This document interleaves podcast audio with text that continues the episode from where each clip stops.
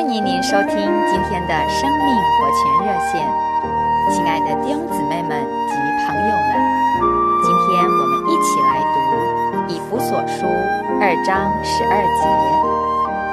那时你们在基督以外，和以色列国民隔绝，在所应许的诸约上是局外人。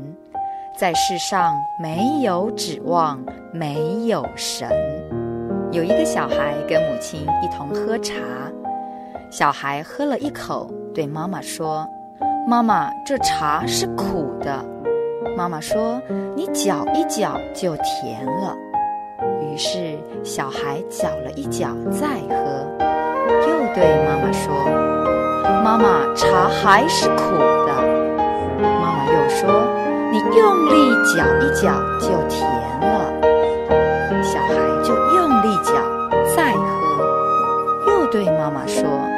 妈妈还是苦的。”妈妈不耐烦地说：“告诉你搅一搅就甜了，你偏不信。”于是小孩又搅了许久，仍旧又说：“妈妈，茶是苦的。”妈妈生气地说：“要你多搅几次，为什么不听？不多搅几次，怎么会甜？”仍是苦的，只好说：“妈妈还是苦的。”母亲到此方才恍然大悟地说：“啊，对不起，我忘了放糖。”所谓的人生苦短，正是如此。